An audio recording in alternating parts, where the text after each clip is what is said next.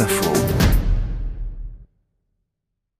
Vous êtes attentif, vous avez 5 minutes pour réviser avec la prof Agathe Mahuet. 5 minutes pour réviser. Et un peu d'histoire de l'art aujourd'hui dans notre nouveau rendez-vous sur France Info. Bonjour à tous. Un rendez-vous pour aider les collégiens à faire face à ce confinement inédit et pour accompagner aussi l'école à la maison. C'est en quelque sorte la contribution de France Info à cette continuité pédagogique.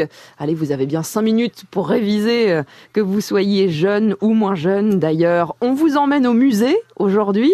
Malgré la fermeture, euh, puisque presque partout dans le monde et partout en France, ce n'est pas le moment de, de, chercher à voir une exposition, n'est-ce pas Fabien Opperman Bonjour à vous. Bonjour. Vous êtes inspecteur général de l'éducation. Avec nous aujourd'hui, on a envie de vous demander, à travers ce petit cours d'histoire de l'art, si une telle situation s'est déjà produite. Est-ce qu'il arrive, Fabien, que les musées ferment de cette façon? Eh bien, quand un musée ferme, a priori, normalement, c'est une bonne nouvelle parce que le plus souvent, il s'agit de rénovation, euh, refaire l'accrochage des collections, refaire euh, des parcours de visite, voire rénover l'ensemble du bâtiment.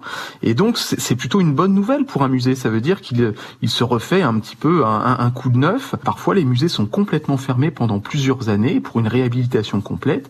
Ça a été le cas tout récemment du musée de Picardie à Amiens ou du musée de Besançon. Oui, ça peut être une, une mauvaise nouvelle aussi parfois pour ces musées. Hein. Alors, en effet, certains musées malheureusement subissent des sinistres, euh, des incendies, des inondations. Il y a eu il y a, il y a deux ans un incendie dans l'un des plus grands musées euh, au Brésil, à Sao Paulo, et le, le, musée a vraiment beaucoup souffert de cet incendie. Il y a eu des inondations également en France il y a quelques années avec le musée de Montargis, dont les deux tiers des collections ont, ont été inondées. Et puis on, on peut trouver la, la, porte close aussi parce que il y a des événements qui sont organisés dans, dans certains grands musées. Ça arrive évidemment. Euh, L'exemple le plus important, euh, en 1982, le château de Versailles a accueilli le sommet du G7, donc de, les dirigeants des sept plus grandes puissances occidentales.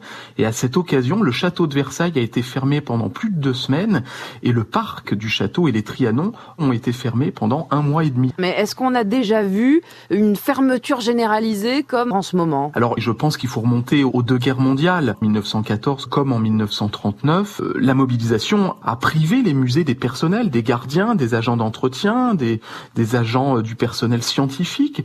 Et donc, il n'y avait plus personne pour garder ces musées et pour les ouvrir.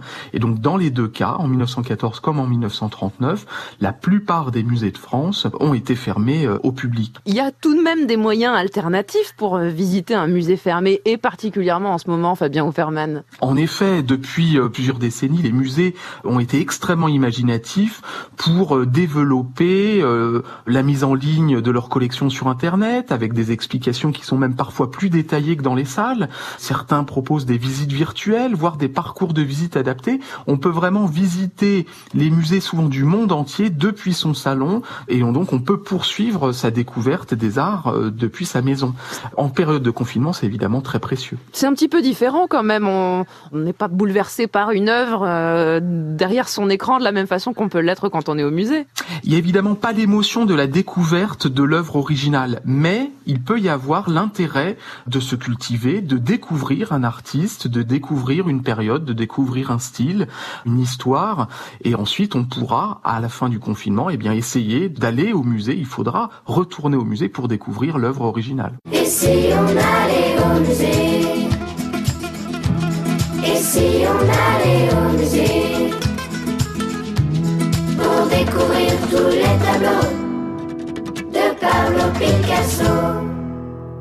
et en attendant donc un vrai succès déjà pour euh, ces visites euh, virtuelles, le site notamment du Louvre.fr qui n'a jamais enregistré autant de visiteurs. Aussi ça vous étonne ça d'ailleurs? Non parce que euh, on a besoin de culture, on a besoin d'art, on a besoin d'histoire de l'art et ce qui avait été développé par le Louvre, par Versailles, par euh, Orsay bien avant le confinement, eh bien là ça explose parce que bah, c'est le moyen de, de poursuivre cette découverte. On est chez soi, on a envie de découvrir du beau, de découvrir de l'esthétique.